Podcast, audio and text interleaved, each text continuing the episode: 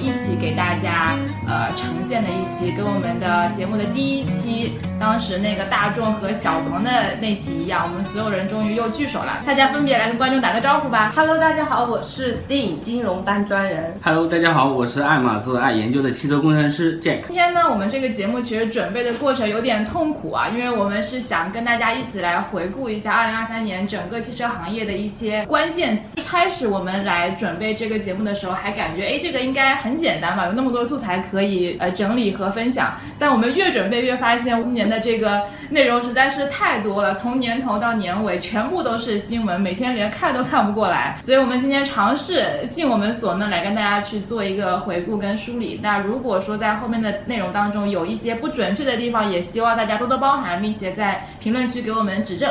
好，那我们今天就开始了。我们尝试使用五个这个行业今年的一个关键词，带大家一起来回顾一下今年啊汽车行业发生的一些趋势性的这个事件和变化。那我先从第一个词开始了，我觉得这个词应该是大家同行们都非常今年听烂耳朵的一个词，就是价格战啊。那今年的话，其实是从年头一月份这个价格战就开始了，那个时候呢是这个特斯拉。它率先啊，在它的全系车型上都进行了这个降价。那个时候不仅仅是它的这个高端车型，连它最主流的 Model 3跟 Model Y 都降了很多。比方说降幅最大的呢，就是它当时的这个 Model Y 长续航版，一下子降了这个四万八。所以一开年就给所有的车企带来了很大的这个压力。在它的降价之后呢，其实陆陆续续后续的这个小鹏啊、问界啊等等新势力的这种呃新能源车也开始降价了。然后呢，这种合资公司也憋不住了。比方说，之前其实合资还是有一些自我的偶像包袱吧，那个时候一直觉得自己是有品牌溢价的。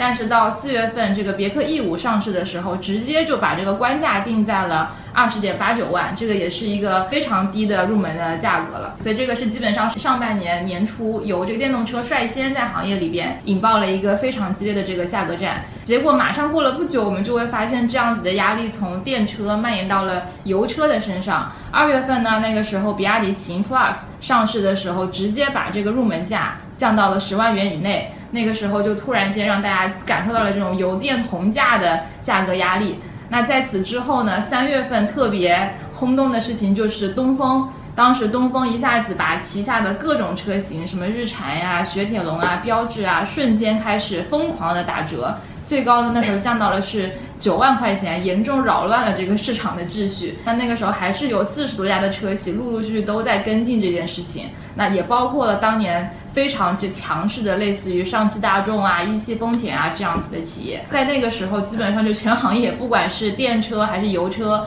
不管是这个新玩家还是老玩家，全部都开始做这个降价这件事情了。然后到了年中，发生了一件很搞笑的事情，就是那个时候呢，哎，国家这个汽车工业协会坐不住了。啊，觉得我要出来主持一下市场秩序，那时候就牵头让十六家这个头部车企一起签订了一个汽车行业维护公平竞争市场秩序的承诺书，啊，承诺大家，哎，我们应该合理竞争，不要搞这个价格战了。结果呢，很搞笑的是，在第二天刚刚签完这个承诺书之后，马上就作废了，大家又开始降价了，并且也把原来承诺书里面这个不以不合理降价扰乱市场的这个条款给删掉了。基本上这也预示了下半年会继续的进行价格战这样子的一个这个情况。那最近呢，年底了，我们会发现其实持续了一年的价格战，在年底又迎来了一波小高峰。比方说这个吉利和百度合资的这个领悦。它在呃十二月呃十一月底吧刚刚上市，然后十二月马上就官降了三万块钱，然后包括之前其实比较这个坚挺的一些玩家，比方说像比亚迪啊，包括这个理想啊，包括这个遥遥领先的这种问界 M7，大家好像听说他们卖的都还不错，但其实在年底也开始啊进行各种各样的这种现金优惠，基本上每款车一到两万的这种幅度啊，那比亚迪是为了冲它今年这个上三百万的销量目标。那这个 M7 跟理想的 L7 之间，其实也在互相的靠这个价格去做呃竞争。那同样，我们传统的持续热销了非常多年的那些爆款的合资家用车，包括这个朗逸啊、轩逸啊这种车型，他们基本上就是不敢低于三万的优惠了，不然在年底这种大家都在冲销量的时候就没有办法能够这个维持住原来的这种销量预期。从年头到年尾，整个车市的这种持续不断的价格战啊，我觉得这个也是在二十年的汽车市场里面很难得一见的，就这么严重的价格战的这么一个现象。是不是所有的车企都降价了？有没有车企没有降价呀？据我所知，除非你要退出中国市场了，那可能你就没有降价之说，不然目前应该还在中国上的玩家应该是。全面都降价了，对吧？我理解是全面降价的，因为大概上半年的时候，其实我们那时候整理了一批，呃，当时所有车型降价的一个表，其实很明显是基本上，嗯，先锋就是合资企业，然后现在其实最近我们看到一些发布会，从极越那个车型开始，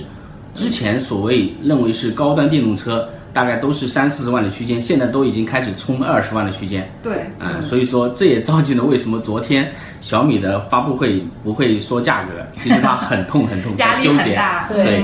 这是我的一个理解。其实我我感兴趣是老赵阿姨刚才描述了，就是二零二三年整个中国车市的一些情况。我其实看到就是从年头嗯卷到年尾，嗯，而且还看不到头，嗯啊，所以说我觉得就会很有个很奇怪的问题，就是说这个价格战之下。到底谁会是幸存者？谁会能熬下来？我我个人觉得现在看起来仿佛都没有幸存者，因为不仅在这个汽车行业内没有幸存者，其实这个压力都已经传导到经销商和供应链端了。所以现在整个行业其实我觉得都都没有幸存者之说啊。那除非像前面提到的，就是说，对于那些已经决定要退出中国市场的品牌而言，他们可能勉勉强强算是一个幸存者。然后，我觉得我们可能在说到这边，也可以顺便来看一看到底今年有哪些品牌，这个在中国已经约等于放弃了这个这个状态啊。那今年的话，其实正式退出的三菱，我觉得应该应该算一个。然后其他的话，没有正式的宣布退出，但它其实它的动作上基本上也约等于是要。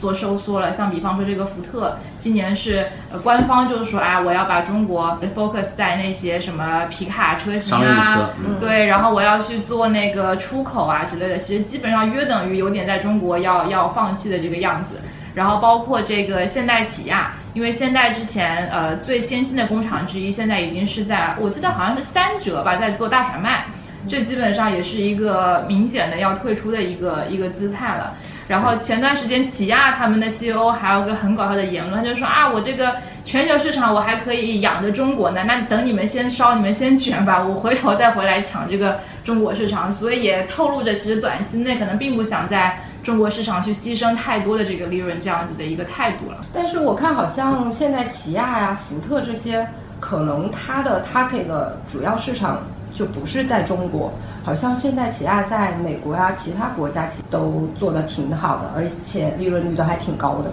是的，所所以，我我个人的感觉可能就是对于这些其实他们呃对于中国市场依赖度比较小的这种外资品牌，他们是会优先在这样子的价格战里面会先熬不住的，因为像刚刚 Sting 说的，反正我在其他市场是有钱可赚的，我干嘛在这个地方给你硬耗？反而是那些中国企业。啊，像我们中国新势力啊，或者说这种呃吉利等等，他们肯定我的主战场是在中国，所以我是不得不继续跟你去玩这个价格战。虽然他们也在积极做出海啊，但是中国这个游戏我肯定是得撑下去去玩的，所以他们其实是面临的这个压力更大的。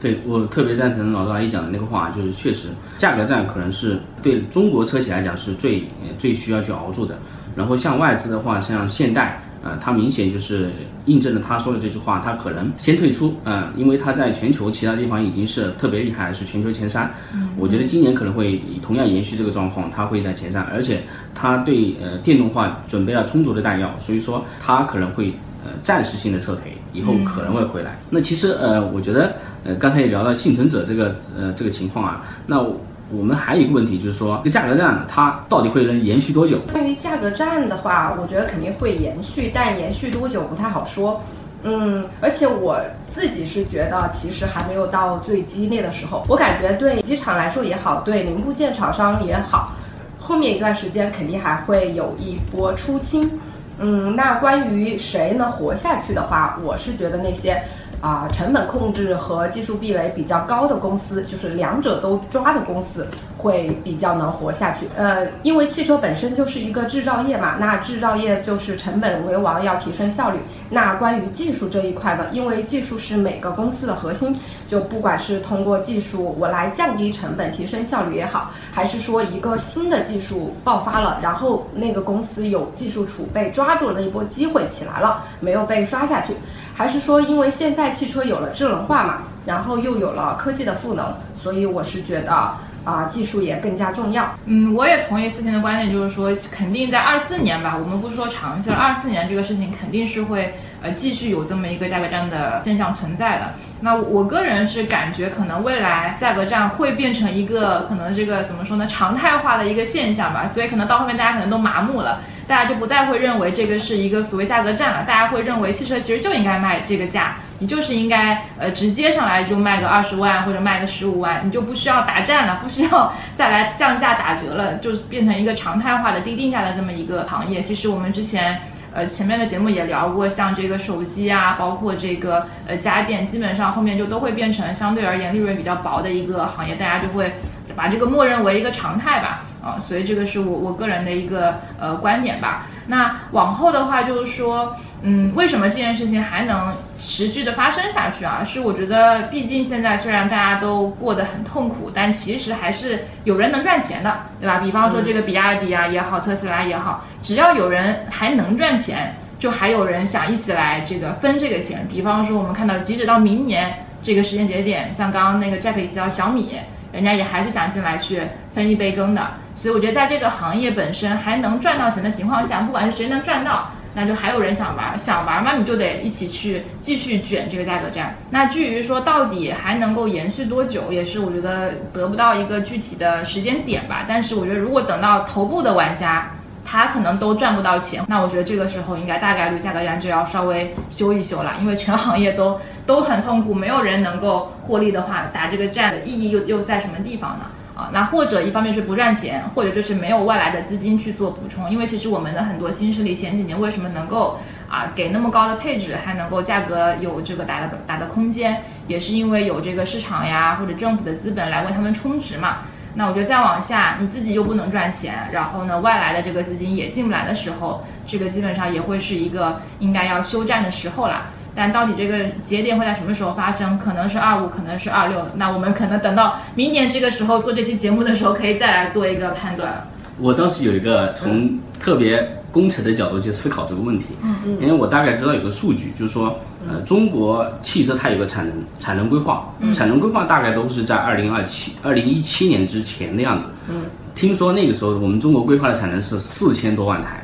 对对对，但是卖的最多的一年是二零一七年，是两千九百万台，嗯，啊，所以说中间这个 gap 就会导致这些人疯狂的往里面去降价，去要实现它的产能。所以说，那怎么去理解这个价格战会持持续多久呢？其实我会想这样一个问题：数字游戏。那接下来的话，相当于是今年的汽车，我估计也会大概是两千八百万台的样子，不会超过三千万。那其中会有一个一千万的 gap。这个 gap 是谁去填呢？其实就是第一个是降价，把以前不买或者观望的人都会卷进来，那把这个产能填填平。另一个就是出海，所以说哪天我觉得出海可能达到八百万台，或者说一千万台的八百万台的样子，估计这个时候可能会有一个价格战的嗯停止。我认为是这样的，当然可能是胡猜的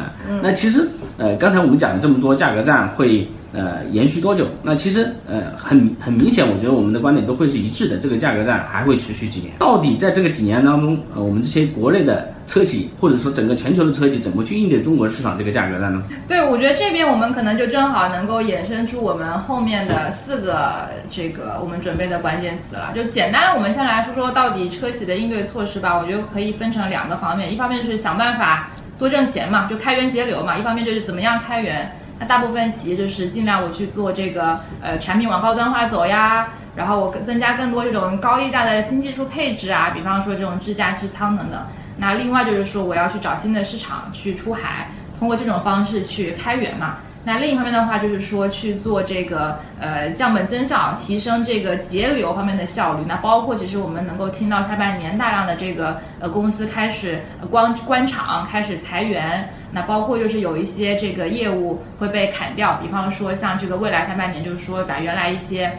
啊很 fancy 的业务陆续就砍掉了。那同时也会需要去压榨这个 关联方吧，像我们前面说的经销商也好，供应链也好，通过压榨他们的方式来把呃运营的效率提升起来。所以大概是这两个大的开源节流的途径吧。那从这里面其实我们衍生出的呃四个我们后面会探讨的关键词呢，也在这里面呃埋藏在其中了。那一个的话呢，就是呃国产替代，这个主要是发生在供应链端的，这个我们后面会跟大家展开再来聊一聊。那另外的话就是说智驾，这个我们也提到了，就是说它是通过呃提供更多的智能化的这么一个配置吧，来提升售价、提升这个渗透率的这么一种呃工作的方向。那还有的话呢，就是出海啊，去寻找新的市场，找新的这个机会。那另一个方面就是提升我们大家这个车企内部的内功的一个方式，其实就是去做这种合资或者说股权投资这样的一个动作了。那这四个大的这种热门方向，我们在后面也会一一展开来跟大家去聊一聊。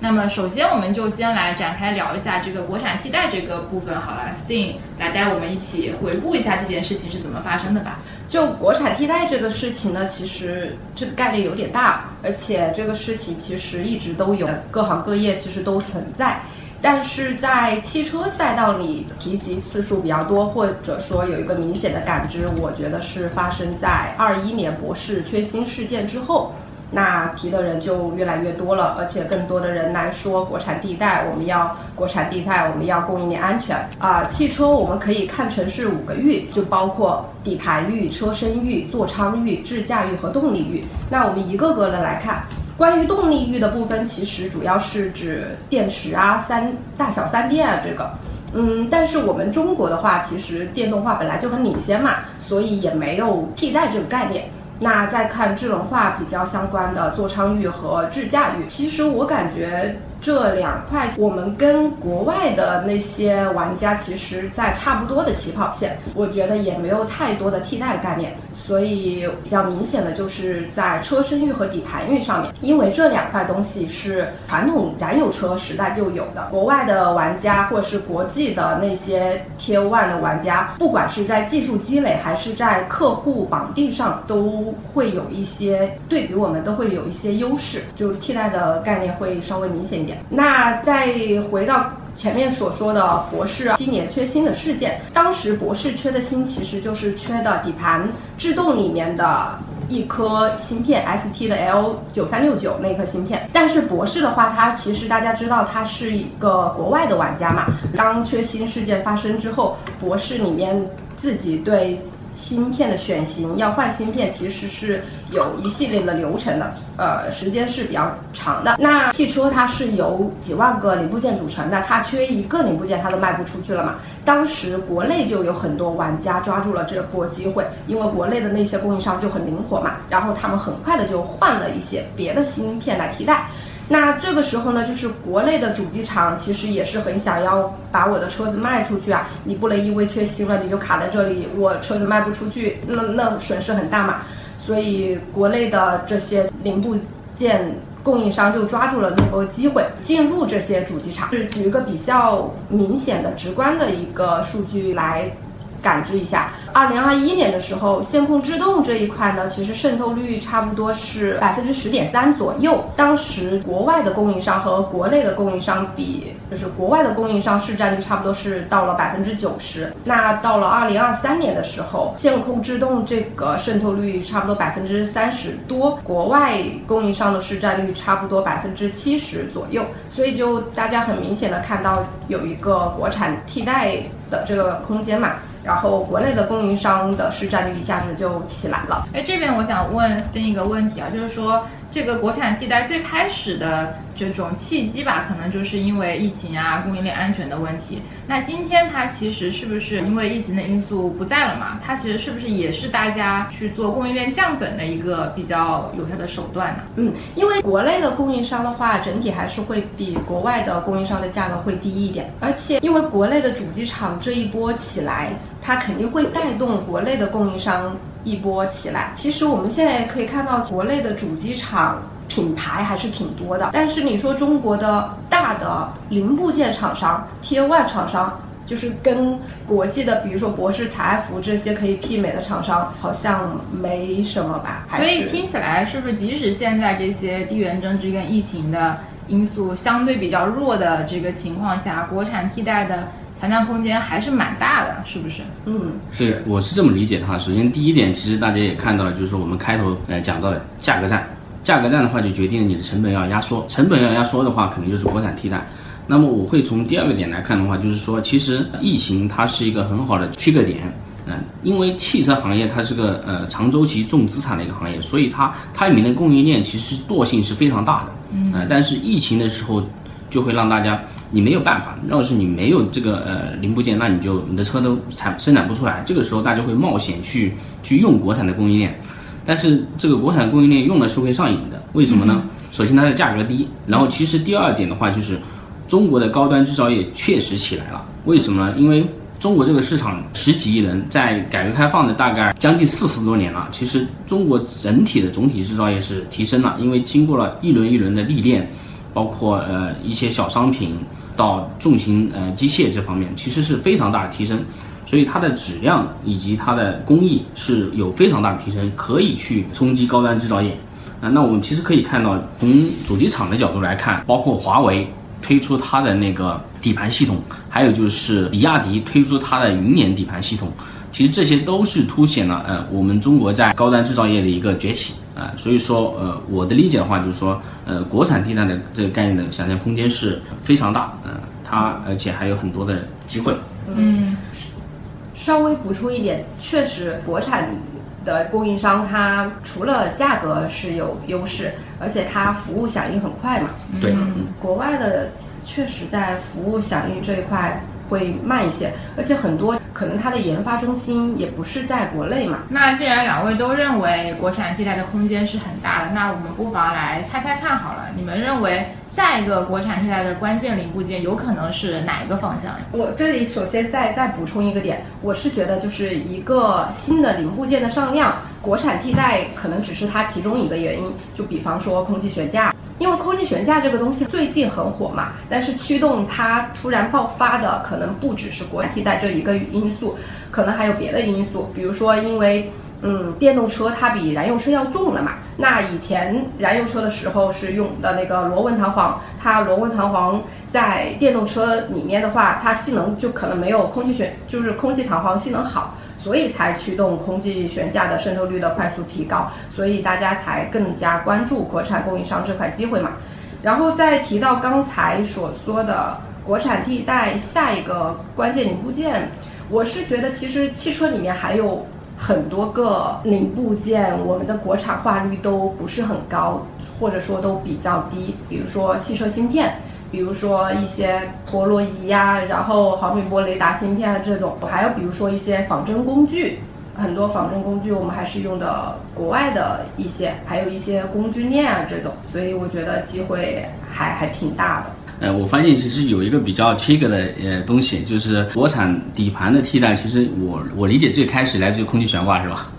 那其实空气悬挂这个东西，我觉得应该是呃理想带起来的。呃，如果从技术来讲，螺纹弹簧跟空气弹簧，它可能，呃，从物理来讲，它的相差是不大的。呃，但是呢，呃，理想比较鸡贼的是，他知道这个东西价值比较高。嗯。啊，我记得如果你去买国外的一个空气悬挂，应该是上万，或者是靠近万。但是呢，就是理想他找国国产的供应链就可以价格砍半。嗯。那这个时候他就会，呃。特别利于它的一个产品的塑造啊。那其实呃，我们会在想啊，下一个国产替代的关键零部件的是什么？我觉得呃，我会从这几个点去看。首先，呃，汽车的供应链的话，我认为从我现在的看法，我觉得是分四大部分。第一大部分就是车身以及制造。那怎么呃怎么这么说呢？就是说，车身它里面目前看起来在当前电动车价值比较高的东西，就是一个是前大灯，呃，而且是特别明显的，呃，客户感知特别直接的。第二个制造就是钣金件的一体式冲压。啊，这两块可能是目前供应链比较火的。嗯，啊，然后第二个呢就是底盘系统，其实刚才呃斯汀讲了很多，呃，这个我不会去深入讲了。那第三个的话就是电子软件，电子软件的话，其实目前里面很多主要是围绕的芯片，围绕的芯片的下层就是预控。啊，预控的话，目前我看国产化应该是非常，应该是没有国产化这个说，因为本来就是中国人。把它给发展起来的。呃，它这个里面的话，其实更多的是呃制造以及集成，因为你把芯片放在 PCB 板上去，呃，这个东西，呃，这个目前也是非常火的。然后。第二个就是基于这些预控的连接啊，你可以想这方面的一些呃国产替代的方案。因为之前的话，我了解汽车技术比较高的就是那个连接器、连接插头，这个东西很小，但是其实也是价格比较高的。呃，之前也是很多呃德国企业去呃赞助的这个这个行业。但是目前其实这里面的连接件肯其实是跟电脑是很类似的，它只是它的那个车规要求更多一点。这一方面其实很有潜力，因为中国在。电脑制造、电子制造其实是很多的很多经验。嗯，但是这个连接器这一块就是有那个高速连接器和高压连接器。对，两种。对，但是我看特斯拉好像有趋势是想要越来越少用。对的，这也是趋势的。因为限速嘛，就太重了嘛。是，嗯，少，但它的精度要求更高了，要求会更多，所以它也是推向一个高端制造一个一个这样的点。嗯，然后。它的电子软件的话，之后就是围绕着它这上面跑的系统以及应用啊，然后最后就是说你要去做这个电子软件的时候，还得工具链，嗯，所以这方面我觉得是有很多机会的。那其实最后一个就是驱动以及能源，就像思婷讲的，这一份就是中国人的强项啊。像电机啊，汇川已经是做到世界第一了或者第二了。呃，可能以前大家只会想到博士啊这些这些东西，电池就更不用讲了，中国人的天下。呃，所以说我觉得呃，但是我昨天，嗯，我突然想到，我昨天听了一个也是电驱动公司的分享，对，就是说其实我们电机没有跑在那个高效的运行效率区间，嗯，其实还有很多提升的点。嗯，这个的话可能就很技术了啊。目前我就比如说特斯拉不是也说要少磁方案嘛？对，就更其实里面还是有一些结构性的变化，我感觉或者是新的技术的一些突破点。对的，呃，这个是肯定有的，因为昨天呃雷布斯就已经开始卷了一个东西，就是转速啊。因为其实你去看一下我们的电车，最高车速一百八、两百，嗯，如果你去跟燃燃油车比，都是三百六的最高，那可能是。肯定是不行的，呃，这个电车，所以说目前大家会卷的话，就是把转速卷起来，这样的话以后的电动车的最高车速能卷起来，嗯，啊，这是第一个点，第二个点呢就是降能耗，啊，就刚才你讲到的它的合理的区间，那么其实它很大的一部分就是里面的材料以及那个那个控制的 S S S I C 啊，嗯，哎。对，嗯，那个芯片，嗯啊，其实就是这些点会去对碳化硅这些点，嗯啊，所以是这些几个方面。我其实想补，现在很多人或者是说很多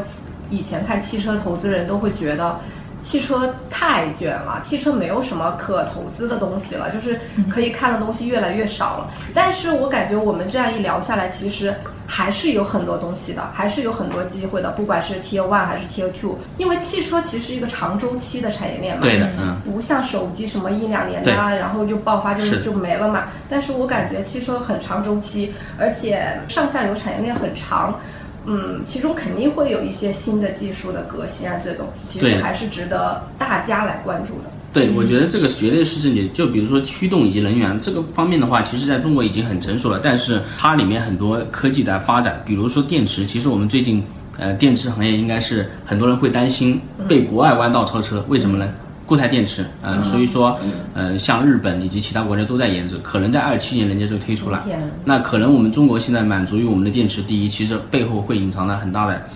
很大的隐患，就是别人采用新的材料又把你给超掉了。在燃油车时代，它是有三万个零件，现在是大概最少有一万七，啊，大概说是一万七。那其实每个零件都是一个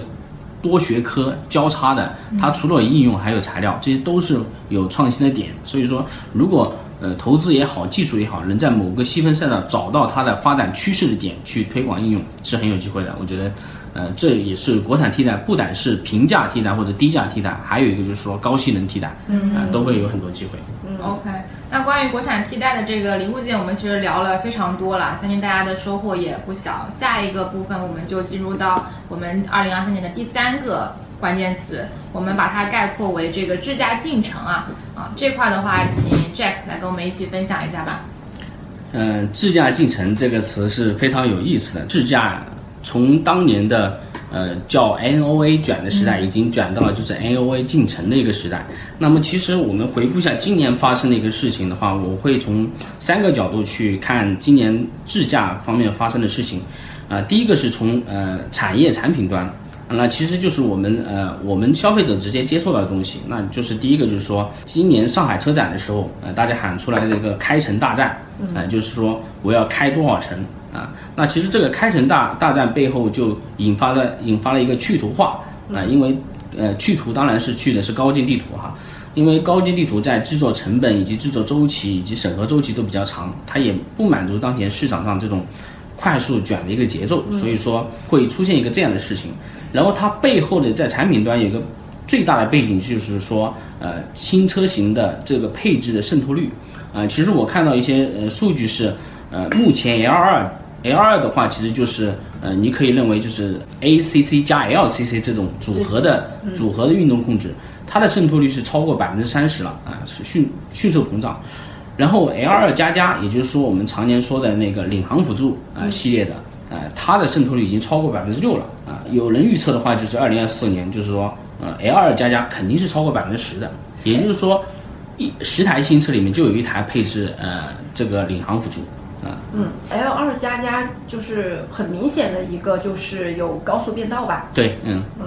高速变道，它是呃跟随着地图的行驶，它是更重要的是这样的，呃，因为变道的话，你可以认为是给 L 二加，嗯啊，我们这里可以引申一个概念，L 二是什么意思？就是组合控制，ACC 加 LCC，那 L 二加的话呢，也可能就是能够实现呃实现变道啊，然后 L 二加加就是能够跟随着你的导航行驶啊，一般是这么去理解啊，所以说从产品端的话，我们就能够呃快速的看到发生这些事情，就是呃。开城大战，啊，落地图，啊，渗透率提升，啊，就是从产品端。然后我们其实还有一个，就从呃第二个点，就是从社会媒体端，啊，就是以前可能大家会关注哦，大家释放了一个 NOA 啊这样一个新闻，但是今年的话，明显看到大家关注 AEB 了。那其实这个事情怎么理解呢？就是说，大家对智驾已经开始更深入的了解，就是我们的媒体，我们的。呃，消费者他们更深刻的关关注你拥有这个功能之后的一些性能，以及它到底使用怎么样。所以这一点的话，也凸显了这个这个功能越来越多的被我们的消费者接触到，也被更多的人去呃理解或去想要了解它。也就是说，呃，这个信号就释放了，就是说大家已经开始关注产品以及用户体验。所以说，这已经为为智驾呃飞入我们寻常百姓家已经做好了铺垫啊，这是我的一个看法。然后第三点的话，就是我们我们的政策法规啊，从这个单看的话，我觉得就是今年十一月份，呃，政府发的那个 L 三、L 四准入以及呃上路通行试点这个这个法规，嗯，那其实这个的话，其实已经凸显了我们我们政策端已经开始为呃更高阶的，也就是说是 L 二加加之后的 L 三已经开始做法规的铺垫。那明年的话，可想而知，已经不是大家可能不会重点关注 L 二加加的一个竞争了，而是直接跳入到 L 三的竞争。嗯啊，特别是今年年底的时候，我们可以看到各家去晒自己的那个试车牌。对，发了好多个主机厂的。对，所以说，呃，这三个点串起来，就是说，我会这么理解，就是说，呃，产品端大家都是摩拳擦掌的，都已经准备好了技术储备。啊，媒体端大家已经，社会端已经开始接受这个事情，而去探讨它到底用的怎么样了。然后从政策法法规端，我们的政府更加会引导下一个阶段的进程。这是目前呃智驾进程的一个事实回顾。而且我感觉今年应该是算得上是一个智驾的大年。今年用户提及和用户感知的频率对这一块就是越来越多了。看。好像上次那个华为的智驾版，还有那个大疆的那个智驾版，用户去选他们智驾版的，好像渗透率都到了百分之六十以上吧，就说明用户也对这一块好像越来越买单了。智驾进程技术端准备好了，产品以及商务方案到底是否会被消费者认可呢？你们俩怎么看呢？呃，首先第一点呢，我其实觉得，呃，技术方面其实呃。经过过去几年的一个卷啊，其实大家都有个共识，就是说，呃，先把那个技术做到，呃，技术先把铺垫，至少硬件已经预埋了，呃，所以说，我觉得从硬件角度来上，它已经是完全是冗余的，已经呃为那个呃智驾，不管是 L 三也好，都做好了一个铺垫，啊，就是只等着法规或者说它的充分验证之后去释放。那其实最最最有意思的一个问题就是我们会去想，呃。这个产品以及商务方案到底是被消费者认可还是没有？那其实我会去这么想的。首先，嗯，所有做产品的人，他的假设值都是会，呃，这一定是被被消费者认可的，这是目前的一个一个假设方案。那我其实觉得这个假设方案是非常成立的。为什么呢？汽车工业它它未来的发展方向只有一个，它变成了一个移动终端。那移动终端它必须要能够。就是说能够智能化的移动，要不然你怎么怎么面向下一个时代啊？所以说，呃，这是一个趋势，我不知道，呃，我们会去从各种方面去否定它也好，没有认知到也好，但是我我会我是个忠实认定这个事情会发生的一个事情。嗯。那至于它的呃商务方案是不是会呃会被认可？我觉得目前至少有第一点就是我们在做这些商务呃方案的厂家都还在探索，嗯，并没有找到一个。呃，消费者真的认可，或者说呃，确实会买单的一个方案啊。我目前看到的话，就是说，嗯，大家都会在思考如何去把这些产品组合成商务方案，然后再推给消费者。那这些产品方案怎么去定价？到底是一次性买单，还是说按月或者年收费？那目前我们看到市场上，包括特斯拉也好，华为也好，小鹏也好，呃，方案是各家不同啊，但是呃。大家都只是在呃探索和培育，没有找到一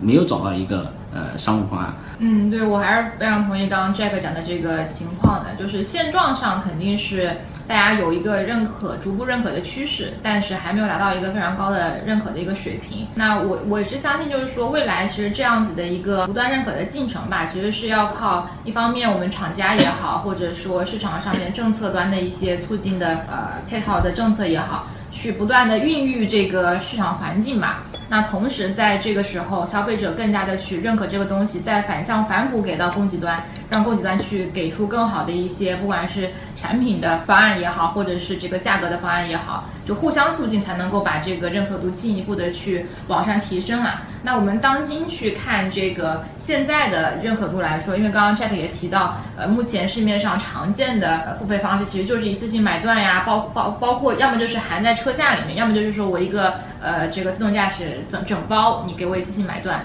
要么就是说按月，甚至按季度、按年，甚至是按这个功能，像之前那个奔驰后座椅加热啊，那个是按功能我去给你做这个买断，那可能我就仅仅是冬天的时候我再买。那这样子的付款方式，其实现在在市面上五花八门的。然后呃，之前我看那个麦肯锡有一个报告，专门是呃调研了消费者对于这个付费方式的一个偏好，你会明显看到的这个结果是大家的偏好也非常的让你摸不着头脑，因为很多的消费者他会。呃，显示的这个偏好是说，他们现在更愿意去做一次性买断。那其实我觉得并不能够呃证明他们的偏好真的如此，而只是说在初期的时候，大部分厂家给到的这个呃购买的方式，对，就是一次性买的。那我也作为消费者，我也不知道还有什么收费方式。那我只能说啊，我只知道这个，好像这个我能接受。那我认为这个是我的一个偏好。但到底真正的我的偏好是什么，他们又不见得能够说得出来。但方向性上呢，大家可能有时候，包括很多听众也是消费者，大家可能都会说，哎，可能我还是希望有一些灵活度更高的这个付费模式，不管这个灵活体现在的是这种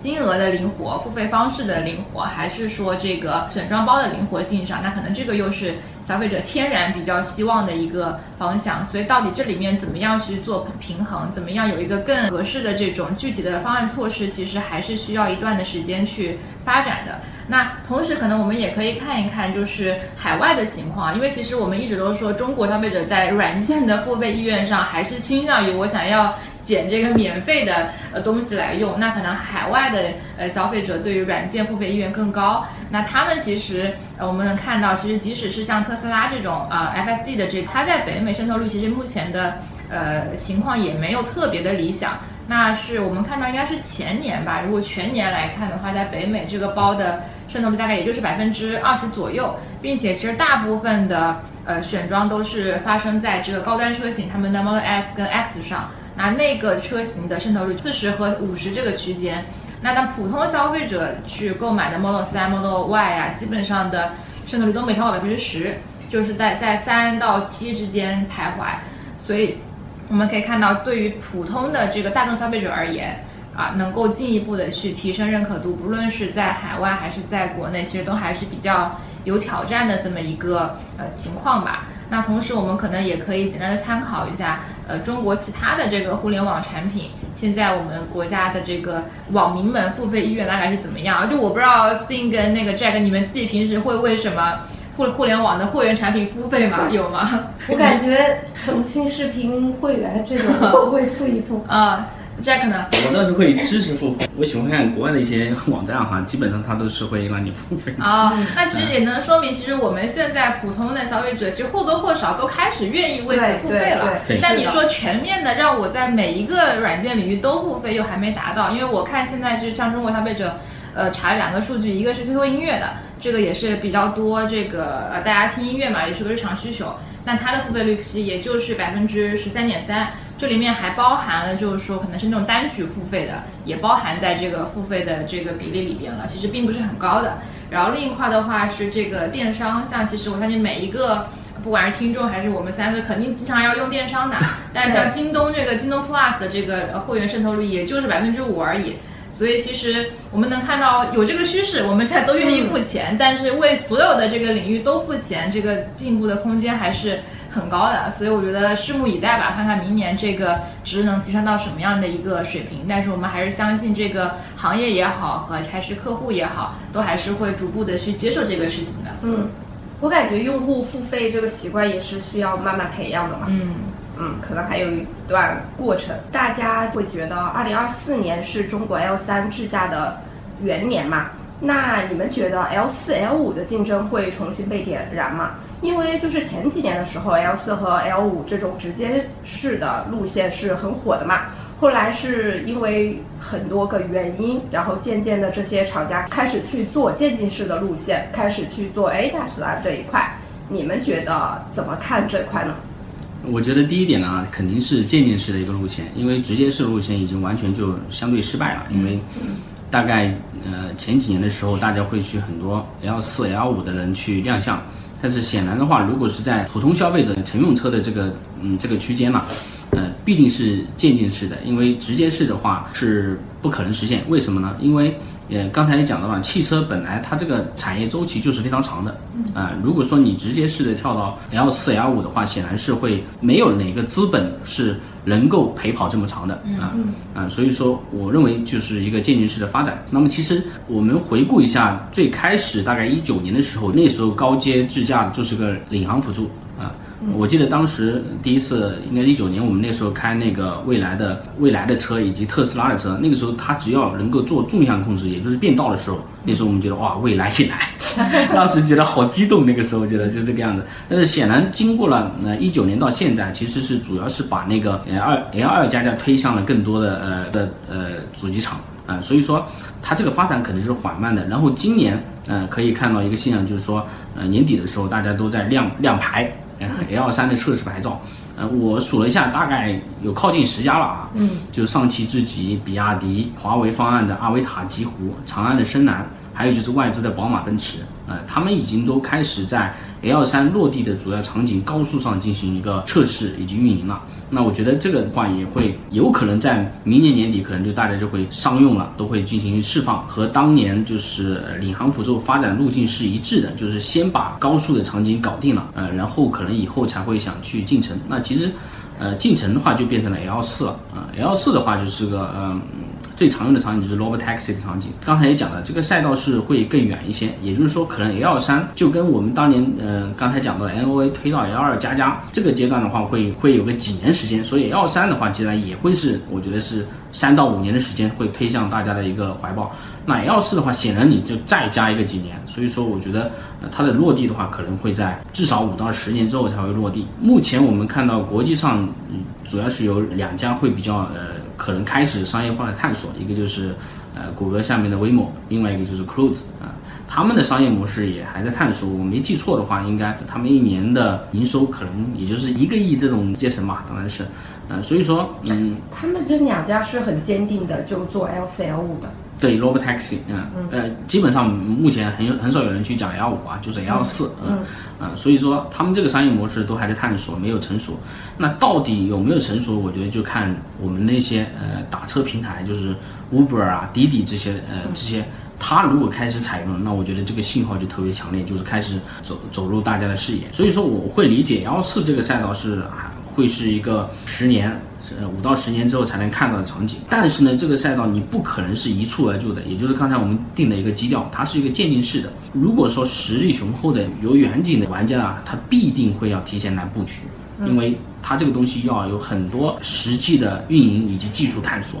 啊，才能为你以后真的推向消费者做好准备啊。所以说，我觉得 L 四的呃竞争。是会点燃的啊，而且这个呃也可能会是最后汽车一个终局，但是这个周期是很长，大家可能要有一点呃耐心。嗯，对我还是非常同意刚刚 Jack 的这个观点，就是说 L 四这个往后它会有一个再复燃的这么一个趋势吧，但是我觉得从时间上来看，它不会发生在。二四年，因为其实我们可以看到，去年这个自动驾驶的这些创业公司在市场上都还是整体比较惨淡的，所以其实大家的这个信心也还是受到了一些挫折的。然后刚刚像那个 Jack 提到说，像北美 Waymo 啊，Cruise 这个是一直非常坚持的去走 L 四走走 Robotaxi 两两个厂家，但它其实从去年下半年开始在北美去做更大范围的这个试运营，其实进展的也不是特别的 特别的好。那其实，与其他们这种完全我聚焦在 L 四发展的这个公司，现在都有这么大的困境。那对于呃主机厂而言，因为像刚刚说的 L 三做这个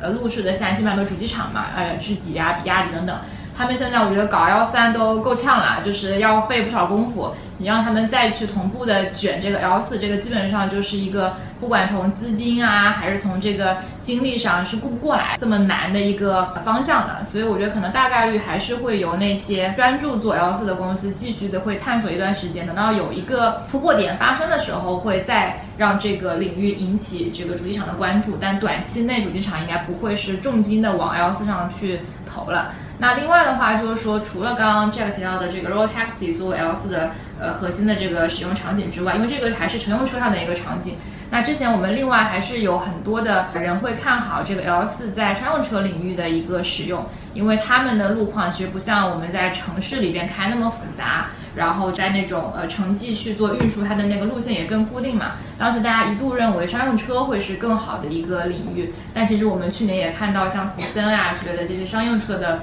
L 四的公司发展的也不尽如人意吧。所以我觉得总体而言，L 四这个呃发展是短期瓶颈上还是还是在的，所以我不认为它会马上变成大家再度去重金投入的一个领域。但是长期上来看的话，应该还是有这个呃发展潜力的。那那个时候更加明朗一点的时候，也许更多的这个 OEM 才会去加入这方面的这个呃竞争啊，或者是这个战斗里面去吧。我还有个小问题想问一下，你们觉得 L 三及以下的方案后面会变成？比较标准化的方案吗？其实我看到 L 二加加现在的方案就是去高精地图，但是目前我看到 L 三这些方案其实都有高精地图的，因为真的到 L 三的话，你需要车厂负责任了，这个时候它必须要呃多重冗余，所以说我目前看到两个点就是 L 三来的话，高精地图又回来了，然后激光雷达又回来了，就是这个趋势，嗯。嗯，对，我也觉得应该是会往相对标准的方向走，因为其实我觉得，这这个功能越普及，消费者就会越越认为这个是一个你应该要免费给我，就是我不会为此愿意去支付溢价的东西。那如果没有溢价的话，其实车企自己也会缺乏，包括供应链会缺乏这个研发的或者做差异化的这个动力吧。因为即使我做了差异化，消消费者也并不会认为我这个就特牛逼，我也依然认为你这就是一个理所当然的产品。那在这样子的情况下，我觉得它会越来越趋向于一个标准化的配置。好，那我们关于这个智驾部分聊了很多啊，然后我们再接下来聊这个今年的第四个关键词，好，那就是出海啊。其实，呃，如果是我们长期的听众，应该会发现，我们今年其实已经聊了挺多期跟出海相关的这个。呃，话题了。那我们今天还是再来回顾一下出海这个事情今天是怎么样的一个呃事实情况吧。我觉得就是出海关注度那么高，可能有几个原因吧。一个是因为国内，你说国内市场其实每年差不多两千多万辆的这个水平，然后你说增量空间吧，可能也不会太大，更多的是一些从比如说传统燃油车到电动车的转变。然后刚刚 Jack 其实也提到了，我们国家其实产能利用率是不足的，产能是过剩的。汽车产量从二零一七年到了高点之后，其实一直是是一个下降的趋势。然后最后一点嘛，汽车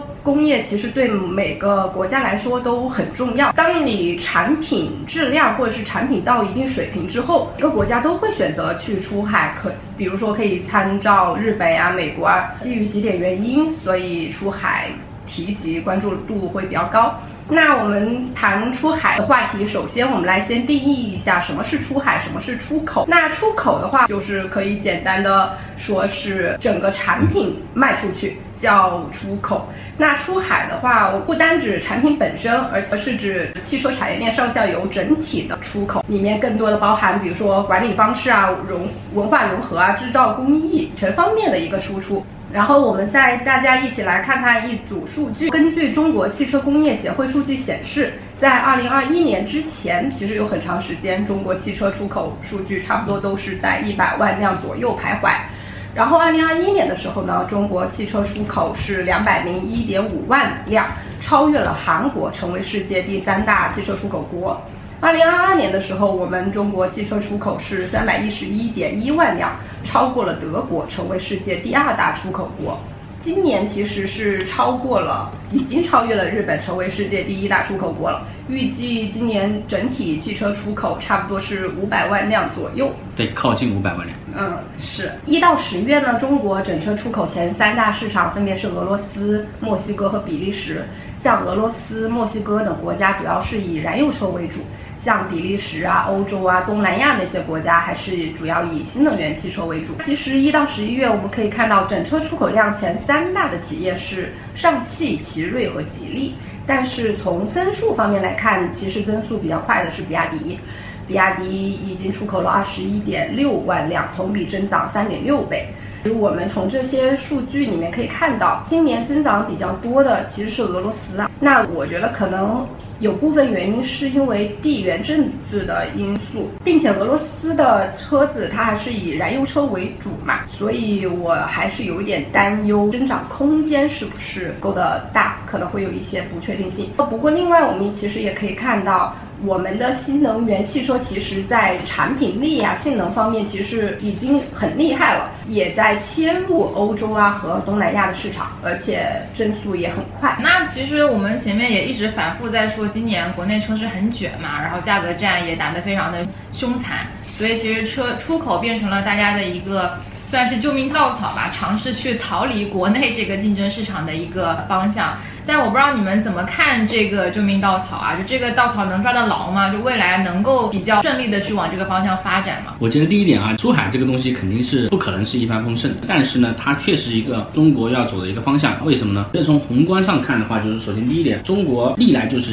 制造大国。以前你可能看到出口的是衣服、手机、其他的小商品类型的，那现在的话，回归到之前讲的一个话，就是说中国的高端制造业也是起来了。所以说中国。嗯，这么卷的一个制造大国，它必定会把它的那个制造业要输出。嗯，所以这是历史的方向或者是一个一个周期吧，我认为。那其实呢，肯定这个历史的大周期当中肯定会有小周期的。那其实之前我们呃之前的播客就有讲过日韩的出海。那其实日韩的出海它也不是一蹴而就的，中间会存在一个波折。嗯，相对于呃日本的出海，呃日韩的出海，中国出海其实走的特别顺啊。就是刚才思婷也讲到了，就是从从我们之前的一百万到现在将近五百万，就用了几年时间。那如果你去看日韩的出海，它这个周期都是非常长的。嗯，那你同意吗？我其实是觉得出海没有那么顺。中国出海汽车出海其实布局很多很多年了。燃油车时代的时候，其实量一直起不来嘛。然后后面是一个技术积累的过程，是我们燃油车一直在努力，所以后面慢慢的，比如说突破了一百万台。然后最近两年是因为新能源汽车爆发嘛。然后大家也说的一个弯道超车的过程，所以新能源这边也开始发力了，在国际市场上会更多的有话语权啊，这种后面肯定不会是一帆风顺嘛，肯定会遇到很多很多的困难。而且每个国家会遇到的困难和挑战肯定都不太一样，因为每个国家都有不同的当地的政策呀、法规呀、文化那些，是一个长时间的过程吧。每个汽车品牌做好内功，慢慢的去出海。嗯，还有一点我想提一下的就是对各个品牌。来说，可能还要注意一点，就是不要那么急躁啊，那种。就是我突然想到，就是我们当年的摩托车出海那个失败的案例。就我们其实摩托车不是最早的时候是出海到东南亚那边嘛，但是我是看到说好像产品性能啊，然后后面嗯质量啊，然后也是很快就开始打价格战了，然后一下子打崩了。刚开始能几辆，后来就崩了。嗯，我觉得四点讲的特别好，我会总结一下，就是说出海遇到的困难，我觉得是两点。第一点就是地缘政治，因为说实话，你出海汽车它是个大宗商品，而且牵动了当地的 GDP 以及人工就业，这些都会导致很多人会去抵触。那特别是目前我们看到，就是北美很容易就是那个法案直接让你的产品在当地就丧失了很大的价格优势。嗯嗯，就刚刚 Jack 说到那个出海对于当地的经济上面的一个冲击啊，就想到之前看到的一个数据，也是让我觉得蛮蛮有冲击的吧，跟大家分享一下。阿联有个报告是写的，中国车企现在向欧洲出海的时候，能够对欧洲形成的一个打击情况嘛。然后他们那个报告呢是做了一个假设，就是说，呃，假设中国的这个呃汽车出口到欧洲，占到欧洲当地百分之十的市占率的情况下，可能会对当地的影响。那现在我们大概是占欧洲的可能百分之二这样的一个市占率吧，所以百分之十也不算是一个非常离谱的假设啊。那他得出的结论是说，如果说当这个中国车占欧洲市占百分之十的情况下，那么欧洲的车它在中国的产量会下降百分之三十七。第二个就是说，中国的车在当地会攀升至一年一百五十万辆，也就意味着会威胁欧洲当地百分之十三的产量，这个比例就很高了。然后再到这个 GDP 的层面，那假设到了那一天，欧盟会有百分之零点一五的 GDP 被侵蚀掉了。那甚至像一些重工业国，比方说德国、捷克斯洛伐克。他们甚至会影响到他们国家百分之零点四的 GDP 啊，这个影响程度还是挺高的，所以这也是为什么我们都认为出海后来的这个难度会比较大，因为确实对于本地来说，这个是一个。不小的冲击了，这是第一点。然后第二点呢，就是产品本身，因为必定地缘的话话，它会带来一些呃消费者的思想以及使用习惯不一样，所以它的它的产品的差异化，我觉得也是呃需需要思考的。这两点是我觉得所有的困难都会藏在这两点当中。嗯，当然，呃，我觉得比较乐观的事情就是说，从那些市场来看，我觉得谁会。去抵制一个好的产品，而且价格价格还好的产品，就是它价格还优，而且是性能。当然，我说的这个性能可能是引领下一个时代，就是呃智能的智能的东西，因为。如果你反过去看，嗯，日韩出海的周期，它日本人抓住的出海是当年的石油危机，呃，可能会讲究能耗更少的。那中国人这次出海抓抓住的一个就是新能源加上智能化的这个这个标签，所以说我觉得出海是大势所趋，而且是呃非常好的一个前途。但是的困难点的话，可能就是说呃政治以及产品的差异化。既然都认为出海是一个大势所趋了，那我们也可以再来看一看，就是在这样的趋势下。你们觉得什么样的企业会有优势去往这方面发展呀？我觉得有几类吧。第一类是在国外很早就布局的主机厂会有优势，比方说比亚迪。比亚迪其实嗯布局海外很久很久了，十几年了吧。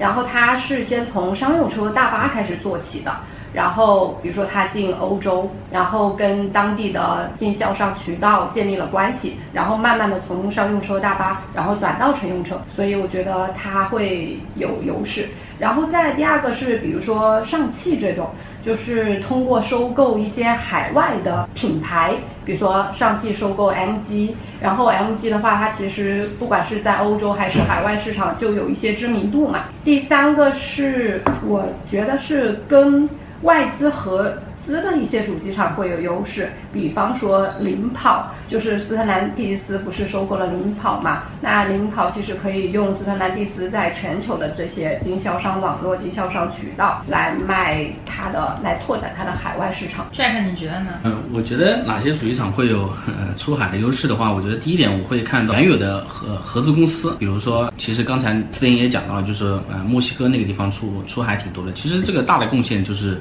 北美的通用跟福特。特，啊，因为他们有很多生产基地在中国，未来要利用中国的这些相对廉价的 制造成本去去反哺国外。当然，最可能大家会关注到宝马的光速，它开始拿到牌照了。然后这个这个基地的话，更多是出口 mini 啊，所以说我觉得原有的呃合资公司它可能会有一个优势。另外一个就是国内在电动化或者智能化有优势的主机厂或者是供应链，比如刚才司令也讲到了比亚迪啊，其实领跑他们都有很标签化特别明显的一个。电动化、智能化的优势。另外的话就是供应链中的汇川呢这类类型的。我认为这些都是会非常有优势。那其实两位谈到出口优势上，都谈到了就是呃合资啊，或者说原来在海外有基础的这么一个优势特征上，所以这其实也引出了我们的下一个关键词啊，就是也是我们今天给大家概括的最后一个二零二三年的汽车关键词了，那就是抱团合作啊。其实我们会发现现在就是卷嘛。就出海也卷，价格也卷，然后这个其实包括电动化这件事情也还继续在卷的过程当中。那在这样子的一个大的背景下，其实靠单一的一个厂商去应对都还是比较困难的。所以其实我们会发现，在二零二三年的整年。也持续的不断有很多重磅的这种合作的信息啊，在行业当中就是不断的发酵。那这些合作呢，其实也集中的出现在这些比较热门的领域里面，包含我们前面提到的一些呃智能化的这个呃方向呀，然后像之前已经有的很多电气化的这个。呃，合作也还在持续发生。那包含现在因为出口成为了一个新的热点之后，也相信会越来越多跟出口相关的这个合作。那我们就一一来看一看有什么代表性的合作案例啊。那我们先去看一看这个智能化方面，可能今年最呃重磅、最引起热议的就是我们也是我们这个播客的第一期节目，就是说到了当时大众和小鹏的这么一个。合作，因为那个时候大家认为说这个是一个非常典型的，说中国的技术居然能够呃反向的输出给这个外资车企了，是一个非常了不起的事情。那包含之后又有了个这个刚刚 s t 提到 Stellantis 跟领跑的这种技术上的合作，他们其实主要都是集中在这个智能化的一些底盘呀，或者说智智能座舱啊方面的一个技术输出上的这种合作了。那同时我们也会发现，就是说在这个供应链端前年吧，比较多的这个。合资或者合作是发生在电池上，那个时候宁德时代跟大量的这个车企开始一起合资建厂呀之类的。就今年二零二三年，更多的这个供应链上面的合资就发生在了这个智能化上，就从电池蔓延到了智能化上。比方说最今年热门的就是说那个长安和华为智能车 BU 这么一个事情，说啊邀请华为他之前合作过的很多厂家去入股他们，把它变成了一个有点点像是一个新的 Tier One。或大家会理解为它就是一个新的这个联合电子这么一个厂商的一个形态。那因为大家其实之前对于华为到底是要自己独立来做汽车业务，对，还是说我要跟别人合作啊，怎么个模式啊，也有很多的这个猜测。那这一次的这种呃合资的行为吧，或者说独立去建一个新的企业的行为，也让它的这个。呃，智能车战略看起来更加的清晰明朗了一些啊，但具体后面它这个新的合资公司会有哪一些的这个玩家，朋友圈会有多大啊？会玩出一个什么样的游戏？其实大家现在也还在观望当中了。那这个主要是一些跟智能化相关的突出的典型的案例啊。那同时我们也会看到，其实，在电器方面的这个合作也一直在发生。那其实比较重点的发生是在这个跟补能相关的这个领域。那今年我们会看到像这个宝马和奔驰。他们好像是准备在这个中国新搞一个合资公司，专门去做那个超充。然后包括今年下半年，这个蔚来不停发布的就是跟非常多个国内的呃主机厂开始手牵手，准备一起去啊这个投入在换电上了，跟这个长安啊、吉利啊什么的啊，所以这个电气化方面的这个投入也继续在发生。未来这个换电体系这个生态，我还挺看好的。啊，为什么？就是我觉得，因为马斯克不是也有嘛，特斯拉，嗯，不是也也在北美，不是也开放它的那个接口给什么通用啊、福特啊这些嘛？对。如果是后面做好之后，成为一个生态之后，我觉得会是它的一个很高的壁垒。我觉得是这样的，这个事情就是未来他没有看到特斯拉想的这个底层，特斯拉的底层是能源转型，嗯，未来看到只是个应用，嗯，特斯拉它是自己会去想，我从怎么去生产这个电能。怎么去储存这个电能？我觉得未来只想到一步，我怎么去用这个电啊？所以他根本没想到前两步，他去做这个事情。他可能想到了，只是没有那么多钱做呢。他的饼摊的足够大了，已经，我觉得这个饼摊不下了。而且我觉得，就真的要去做这个换电生态圈，就宁德时代比他的优势更大。对他为什么不做？因为他本身现在也自己也在搞这个业务嘛，他只是没有把那个换电站建起来，因为换电站太吃钱，然后太风险系数太高了。但如果真的要做，我我瞎说，比方说。呃，未来那个换电的那个 BU 剥离出来，让宁德时代给收进去。好像小道消息啊，说未来好像要把这一块想要独立。嗯嗯。但我觉得独立之后归政府或者归宁德时代，我觉得这个还是蛮有这就可能搞头。对对对对。如果他搞的话，我完全不看好。个想法。对，然后就是刚刚我们说了智能化跟电气化方面的一些这个抱团合作，还有一些就是更加这个全面一点的这种合作形式啦。比方说今年像长安跟吉利。两个原来还算是有点死对头的这么一个角色，原来经常还互喷呢。今年突然就说，哎，我们要搞这个呃合资公司来搞一些这个深度的合作啦，包括这什么新能源啊、智能化，包括甚至是要做出海，全面的去做这个合作。那到底他们后面具体有什么动作呢？目前好像倒是也没有看到一些，都没有看到什么。对，但我觉得可能也说明大家现在的一个心态，一方面就是确实也都着急。都想要有更多的这个同盟，呃，同盟军来应战，但同时的话，就是也有一点，也有点不知所措，就是不知道具体该以什么事情为抓手去做这些事情吧。啊，这个大概是今年典型的一些合作。那你们觉得为什么会出现如此高频的合资行为呢？我觉得我会这么想啊，就是说。呃，首先要了解呃汽车工业的一个底层逻辑。呃，我觉得我一直会用这这个词啊，就是长周期、重资本、外加复杂的供应链。比如说，呃，你可能做个手机，你半年就能出手机，但是汽车的话，你要投三年。现在最快的新新势力或者干啥，超别人一个车也要两到三年。嗯。而且还要投一大堆模具。嗯。啊，比如现投一大堆制造的设备，比如说现在我们看到的那个一体式冲压，注定它就是一个高风险、重资本。它由于零件特别多，所以它的供应链是特别复杂。你要能摆平这些供应链，这个东西就。是决定了它不是一个很容易进入的行业，所以说合资的话，大家把把资本放一起，把风险分摊，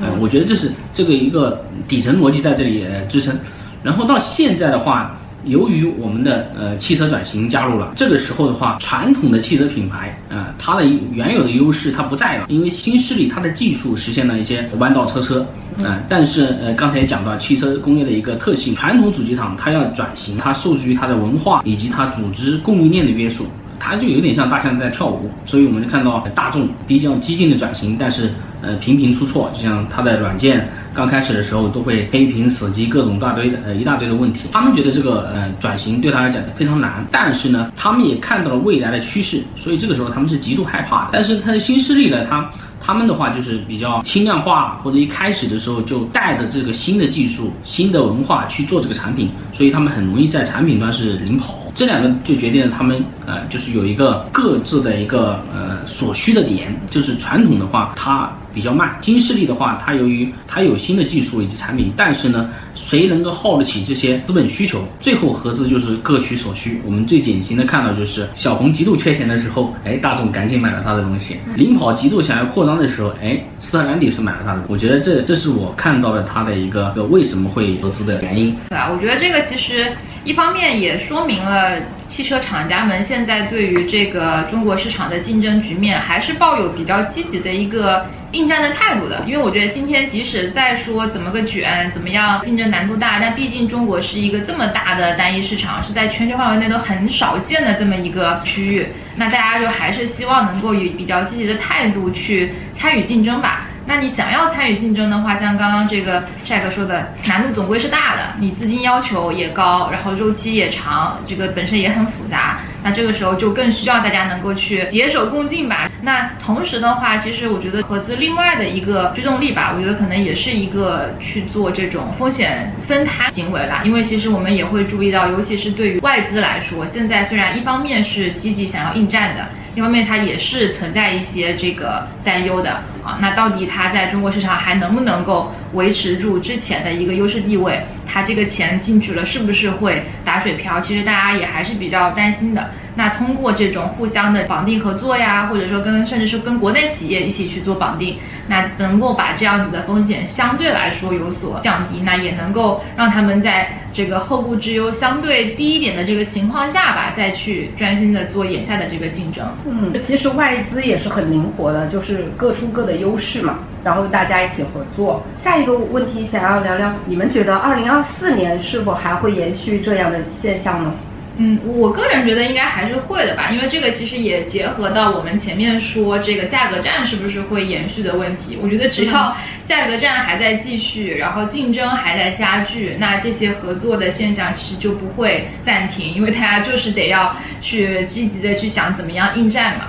那但是我觉得可能就是说，呃，虽然会继续有更多的这个合作，但是会在特征上有一些区别吧。一方面就是说，我觉得可能在国内的这个市场。我们现在看到的很多合作形式是以这个合资啊或者入股的方式来进行合作，但我觉得有可能后面会更多的出现一些整合的这么一个情况，因为确实这个市场其实是容纳不下那么多的一个玩家的。其实美国也有过这样的一个阶段，那后面基本上就是会出现不断的去做这种呃整合的这么一个形式，来把市场慢慢的再恢复到一个理性的状态。那另一方面的话，我觉得可能还有一个比较典型的呃趋势，可能会有更多的这种呃合资也好，或者说这种深度合作也好，会发生在海外。因为我们前面提到了这个出海嘛，今年很多还是在以出口作为一个探路的方式。那真正的我们如果能要做到这个呃出海的话，其实本地配套的制造也好，销售也好，其实是需要更多的这个投入的。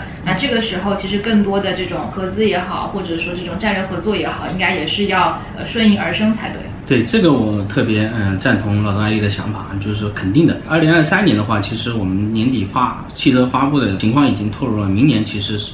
只会更卷。对，年底了，大家都想休息的时候，你还疯狂开发布会，真的是。所以明年只会更卷。嗯，那卷的结果的话，就有更多的企业需要资资金啊，这个时候的话，就会大家会存在并购以及合资的场景是肯定会加剧的。那从另外角度来看的话，我觉得这个合资啊，直接会从主机厂蔓延到供应链，然后合资厂的注册地呃会从中国本土蔓延到其他国家。因为你要出海的话，其实刚才我们讲到，就是说影响出海的风险点的话，就有当地的政治，你会影响当地的产业。那但是呢，呃。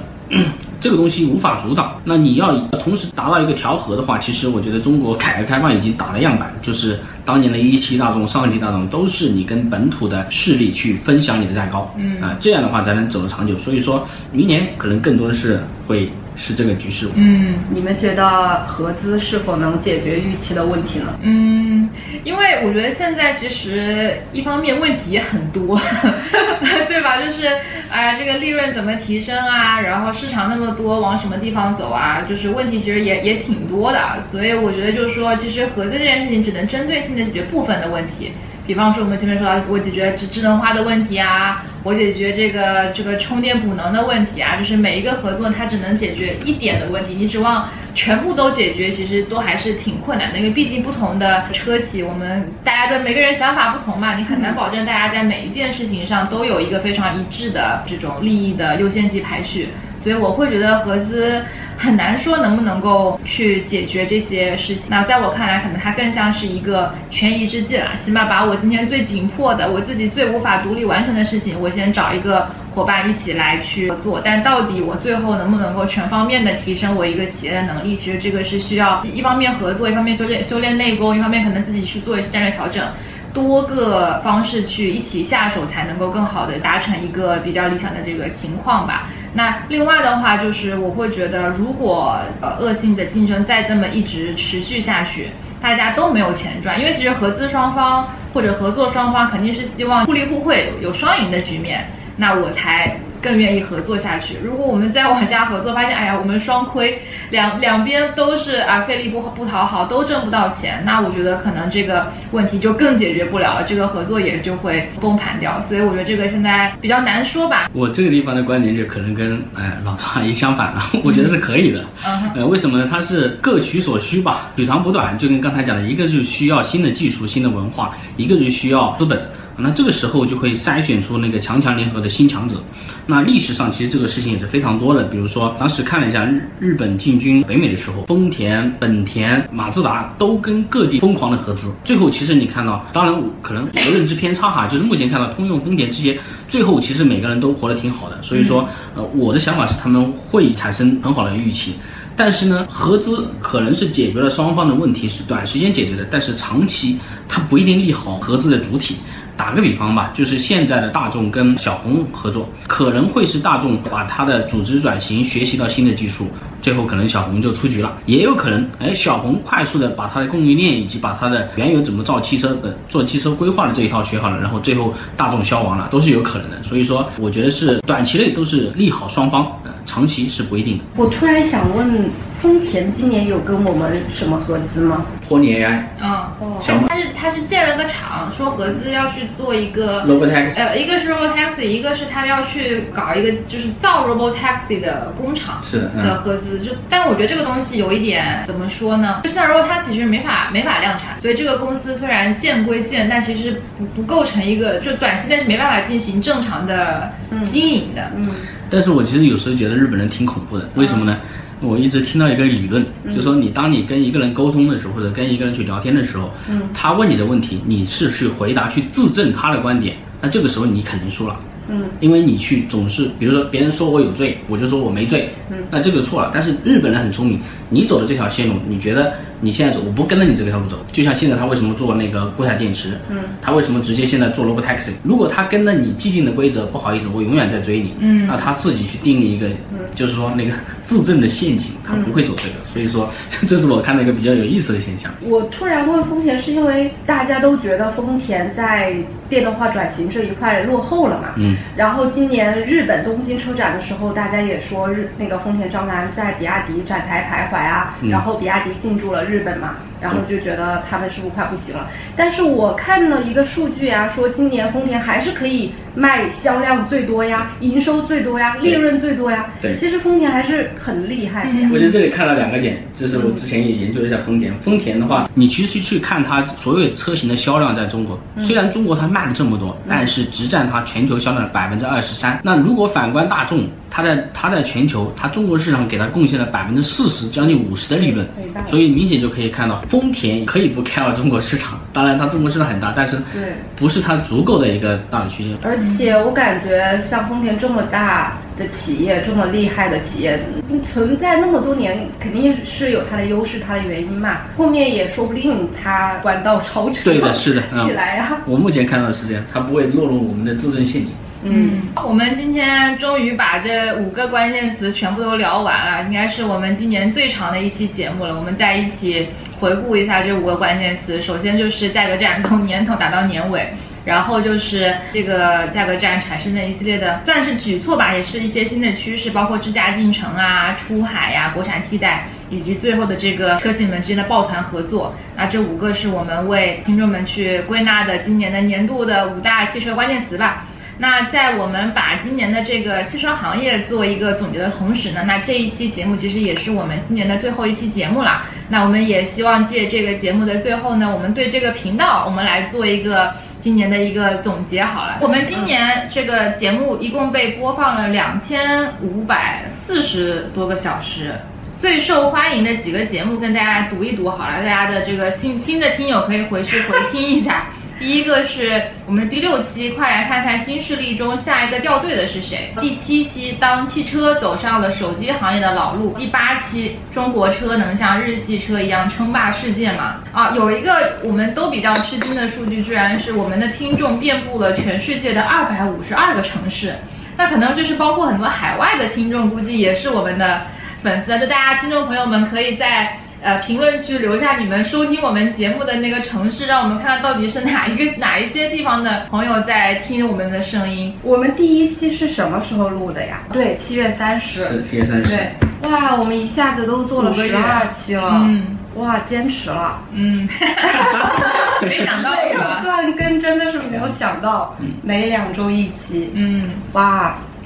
我突然觉得就是我自己的眼光非常好，因为我朋友圈里面那么多人，我就只找了老赵阿姨，然后我当时跟她发微信说我们要不要一起做一个小宇宙，做一个播客。我觉得就是。你们两个都是很好的搭档，然后我们一拍即合来做这个事情。我觉得播客其实是一个很好的持续学习、持持续输入的一个一个方式嘛。我们要跟不同的嘉宾聊天嘛，然后你肯定要事先准备一些问题，然后事先要学习那一块的内容。虽然我们三个都是做的跟汽车相关的一些事情嘛，但是还是有很多我们不知道的，要提前去学习啊。这种最后一点嘛，我是觉得。嗯，通过播客，通过自媒体，其实我认识了很多非常 nice、非常优秀的人。这一点我也非常喜欢。我我也来就是聊一聊好了，就我我觉得其实我们做这个播客的过程，跟今天这个行业里面这些企业在摸索的这个过程其实挺像的，就是我们会发现。现在在面临很多新的问题、新的挑战，因为其实播客也算是一个新的、比较新的媒体形式吧，跟这个视频啊，或者说不管短视频、长视频不同。那这个是个音频的形式嘛？那我们可能做第一期的时候，那个时候怎么注册账号呀？然后怎么搞这个 这个什么旁白 BGM 啊？然后怎么剪啥的，其实也都搞不清楚。然后也是一点一点摸索。然后后来啊，发现好剪辑的问题解决了，发现哎找嘉宾好像又是一个很大的问题。也就是说一步。一步啊，碰上什么问题，然后积极的去想不同的方法去解决。当然，有时候可能解决的也不一定很好。比方说，像刚刚思宁说，我们每次节目要去提前做一做一些准备，可能也不一定能够准备的很好。对，但至少就是说，能够尽量的往这个理想的方向去去做努力吧。呃，其实这个也跟智驾很像，就我智驾的这些功能，我不可能一下子就非常完美的给客户，但其实也还是有很多呃很包容的这种客户，包括很包容的听众，那可能也一直在呃支持我们。的这个节目一期一期的来给我们提供一些呃反馈和互动，所以我觉得就是说这个也挺有意思的吧。用这个比较小的平台或者说这个媒介形式，其实也在去经历这个行业正在经历的这种变化的过程啊。然后另外的话就是说，其实跟 Sting 的这个感触也也很像，就是其实借这件事情我们。互相之间更加认识，因为其实我们在做这个节目之前也没有这么多的呃交流。那其实跟嘉宾也一样，对吧？其实平时我们很难有这个机会，就是正儿八经的哎跟别人坐在一起哈，我们认认真真的聊天聊一个小时，这种机机会其实是是蛮少的。就天天开会，开会开的很多，但是真的就是说哎，我们轻松的聊天，但是能聊一些好像对双方都有点感兴趣的事儿，这个其实也不是那么容易。所以我觉得播客给了我们这个方面很好的一个契机吧，跟嘉宾们能够有更多的。交流和学习的机会。那其实我也会希望提一个小展望吧，就是看看明年是不是有可能，就是说跟我们的嘉宾也好，甚至是包括我们很多的这个听众，能有更多线下吧互相交流啊、学习的机会。那具体能够怎么样去达成这个目标，可能我们后面要再商量商量、盘算一下了。嗯，那我们最后那个就再请 Jack 跟我们一起聊一下好了，因为其实我们最开始我跟 Steve 为什么会认识，其实也是要感谢那个 Jack 的公众号。对吧？那时候其实很多我们的小伙伴都是看他的公众号长大的，那也就见书了。所以最后请 Jack 来做一个总结好了。对，其实我比较呃比较值得骄傲的事情，我觉得我们大概在三四个月吧，就已经把 粉丝做到一千家了。我其实觉得这个是蛮蛮值得骄傲的。然后我觉得主要是老赵阿姨跟思婷啊，我觉得他们付出很多，然后各方都非常有优势哈。包括我记得第一集的时候，我觉得我说话都不会，呃，不太会说，嗯，但 是到现在，我觉得也也可以跟听众们分享一下。我记得第一期就是大家还想着是不是我要把稿件全部都写写出来，然后逐字念，然后到今天可能我们就完全不需要，可以直接来说，这变化真的蛮多的。是的，这个特别棒，我觉得。嗯，所以说我觉得，嗯，我们的播客呢，一直会秉承着一个开放、包容、多元的视角去解读一些事情。嗯，其实大家可以看到，包括思婷、老赵阿姨，我们都来自于虽然来自于汽车行业，但是都是不同的不同的岗位，比如说投资、战略、工程师。啊，那这种呃多元化的角度去看问题，我觉得呃是比较立体，包括我自己本人也会呃收获挺大。我们这个播客的话，一直是专注于汽车产业以及科技。我觉得在此也非常感谢啊各位参与我们节目的嘉宾，感谢你们付出的时间，呃让我们更加丰富多彩。然后也非常感谢就是喜欢我们节目的呃观众，在这里我觉得要说一声谢谢，是吧？一起说声谢谢。这么这么官方。对，谢谢谢谢谢谢啊。然后展望的话，其实觉得二零二四年的话，我觉得我们持续的会输出优质的内容。我觉得优质内容的话，才能是帮助我们自己，也帮助我们的听众啊，这样的话才能让大家变得呃更优秀。所以明年的话，我们会邀请更多的优秀的汽车以及科技类的嘉宾加入我们的分享，欢迎更多的嘉宾和听众一起来交流分享，我们相互学习，产生更多有利于产业的内容，大家一起成长。好，那我们今天的节目就到此为止了。然后，如果听友们对我们的节目有更多的建议，以及希望我们在二四年有什么样的一些改变的话，也欢迎在评论区给我们提供更多的建议。那我们也是有那个听友群。可以根据我们公告栏里面介绍的入群方式啊，一起加入我们来共同讨论。那我们今天的节目就到这里啦，大家拜拜，拜拜，新年快乐啊，新年快乐。